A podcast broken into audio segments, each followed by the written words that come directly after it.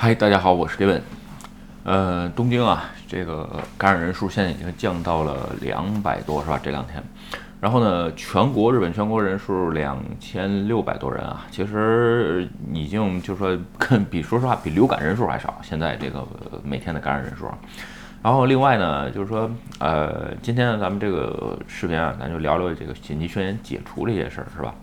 嗯，这个疫苗统计数据啊比较慢，是吧？然后呢，现在只统计到二十三号，虽然这个各位看视频的时候已经是，呃，二十七号了吧，是吧？所以呢，在这个时间点看吧，呃，到三十号的时候，还是因为现在是二次疫苗注射的人口大概占人口比例的百分之五十五点八，是吧？这个预计，呃，月底的时候希望能达到百分之六十，嗯，还有四个点吧，四点二个点，呃，有可能有困难，但是也是差不多吧，就相对来讲是吧？呃，这次吧，宣言解除基本上也是人数的问题。其实啊，宣言解除啊，呃，感染人数还是一个还是一方面，主要是重症人数和这个医院病床比例问题，是吧？所以呢，今天咱们就聊聊这个关于这个疫情解除，一是这个。医院的病床数是吧？另外一个呢，就是说，呃，紧急宣言解除之后，这这个各种这个政府的对策和经济缓和是这个经济恢复的这个事儿是吧？至于说，呃，国门什么时候开放呢？其实说实话，这个还真是不好说，因为呃，肯定不是最优先的事儿。咱们先说病床数啊，其实日本的病床啊，啊，一直是有空的。这这个是什么时候查你都能查到。为什么有空的？那不让就说搬不能搬进人去住呢？简单点说吧。医生不够，这是一个，主要是医生跟对能对应的医生跟护士不够，因为是这样的，就是有些医生吧，啊，你比如说你对应了这个新冠病毒的病人，他就没法对应普通病人，因为这个会有交叉感染的这个问题，对吧？另外一个呢，就是护士，护士也是这样，大部分都是这样，而且啊。这个如果在一在如果你有在日本住院的经历，你就会发现，这个日本这边住院啊，就是所有的事情都是由护士去做。就是普通住院的情况下，你的这个吃喝拉撒全都是护士去做。这个呃，本身新冠病毒重症的这个情况下，对于医护人员的这个数量要求就会比普通病床的人数要高，是吧？再加上又得隔离。再加上等等很多方面吧，就是造成人手不足。其实啊，这个医院空病床空的挺多的，你在网上能查到。有的那个，呃，我忘了上回是哪儿，是大阪还是哪儿的医院啊？一百五，就是说有一百多个病床的情况下，就只有一半才能用。为什么？其他的你交进来没有用，没人看，是吧？但是轻症呢，就是说中症或者是轻症又嗯又又又不需要住院，在这种情况下，其实说啊没办法，日本的病床是一点都不少，主要是医护人员这个人口这个人数不够造成的，是吧？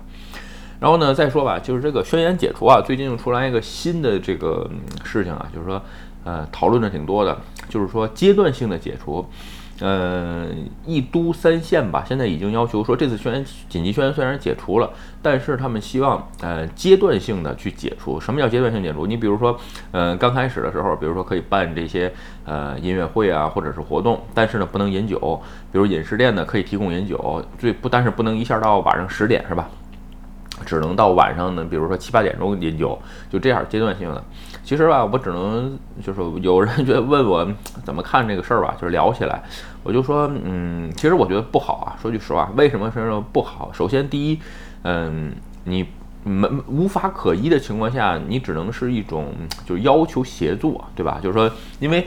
呃，如果是紧急宣言的情况下，有这个传染病防治法作为这个法律支点去支持，对吧？如果你一旦解除了情况下就没有，那有人说那就那就不要解除，哎，这就是这样，就是说，如果说你只是说，哎，请大家协助一下，那协助不协助都无所谓，对吧？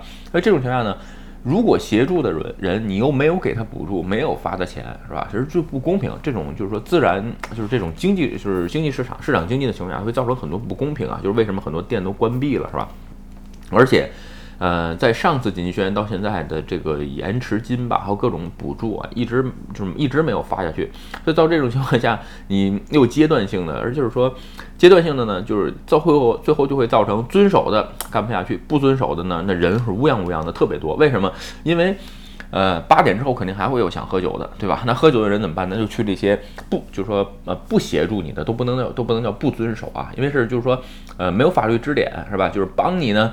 这个是情是是协叫什么协就是协助一下，这是情分；不协助也是本分，谁也说不出来什么，对吧？所以这么来看吧，就是基本上啊，呃，我觉得这个东西啊，就是说，呃，没没没有什么，就是说你就是一厢情愿是吧？又没有蔓延法，又没有这个呃传染病防治法支点，不不要做这种事儿。而且在这个时间点上，疫苗已经在快速的打了是吧？所以呢，不需要太多的这个，嗯，就是说过分的限制啊，只是是这样。然后呢，另外一个吧，呃，预计明年二月份，呃，二零二零年的二月份会有一波，也就是说，所谓专家说的第六波，是吧？现在，呃，有人说啊，这第六波要来了怎么办？我只能说啊，这个变种啊，就跟流感一样，每年都会有新的流感病毒出现，都每年都会大流行一波。但是随着现在的这个治疗技术的提高，还有这个疫苗的慢慢的进化，是吧？会。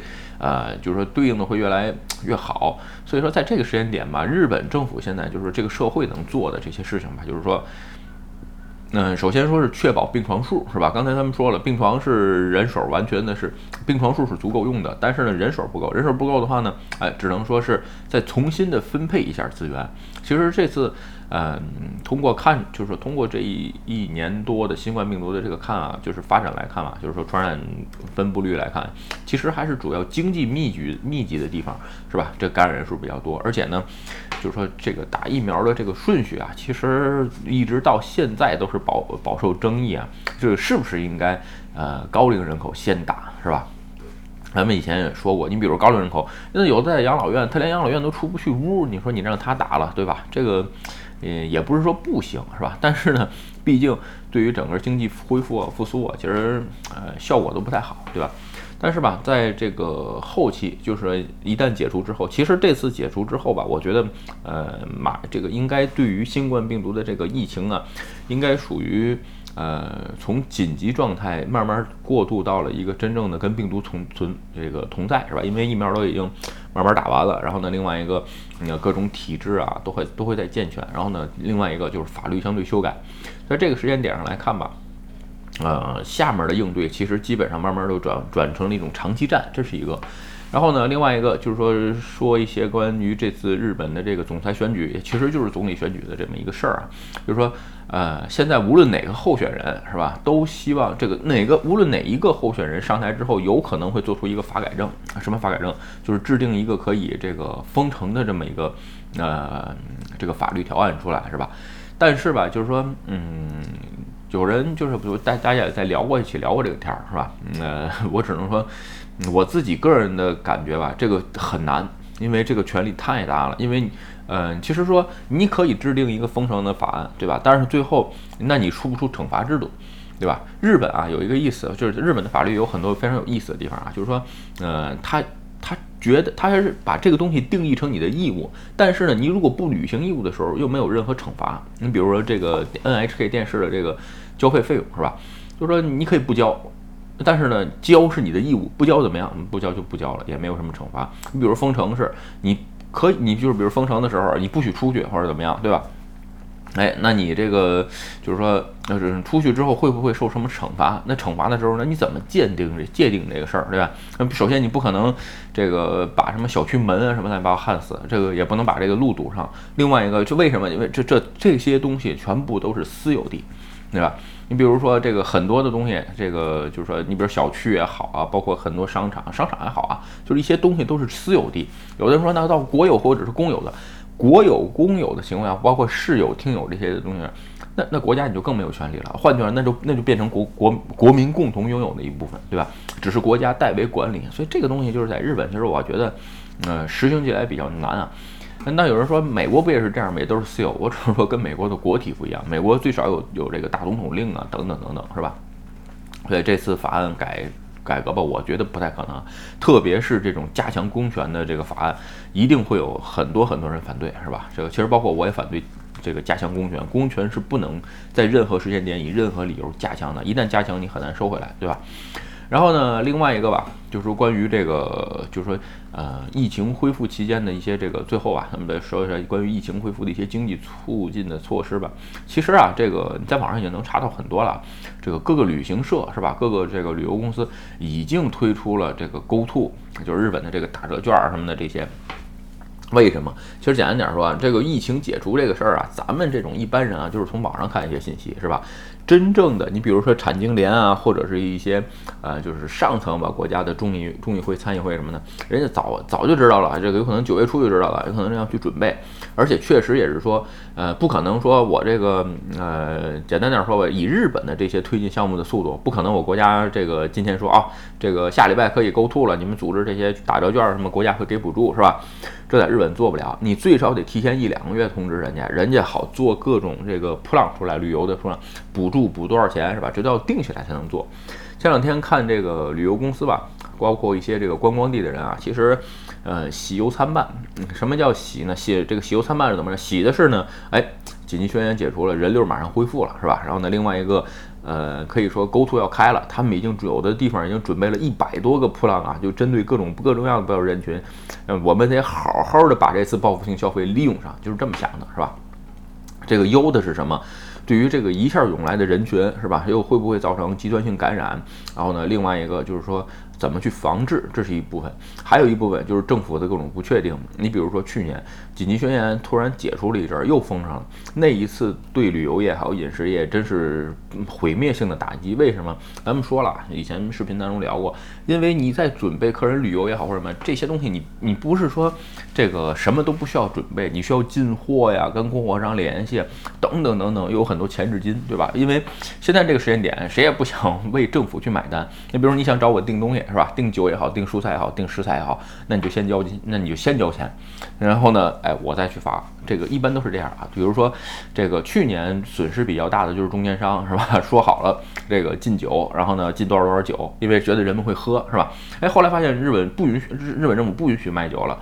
这个实在没办法，就是说，如果你这次不把这个酒买走，那你以后再也不知道从我这儿进了，对吧？就是造成这种社会矛盾。其实现在观光地也是啊，对于日本政府现在很多不确定啊，也没有办法。其实什么叫，就是说，那怎么能让这些事确定？就是说，你政府要出台更多的政策，是吧？比如说，我现在解解除了，解除完之后，如果我下次。再宣布紧急宣言的时候是是是一个什么信号？满足什么条件我就要宣布。你不能说啊，现在不行了，这一周涨完了，一看人数涨了，不行了，这个马上要宣布。这种跟小孩国家呀的这种政策，其实有的时候让很多的这个就是说中小企业吧、微小企业，其实很还是蛮难做的啊。OK 啊，今天的视频啊，咱们就聊这么差不多吧。至于签证啊什么，其实很多朋友喜欢，特别喜欢问我签证什么时候开放啊什么的。说是实话，这种东西真的是没法预测，因为什么？它毕竟是排在后边儿的，它不是对于整个日本社会最优先的事儿，嗯，基本上不会放在优先里边，不对，不会放在第一梯队梯队里边讨讨论啊。嗯，如果说时间点的话，十一月份，对吧？这个有可能的话就开放了。OK，今天视频啊，咱们就跟各位聊到这儿。如果你觉得我的视频有意思或者对你有帮助，请你帮我点赞或者分享，也欢迎加入盖文的会员频道，对我的频道多多支持。嗯拜拜。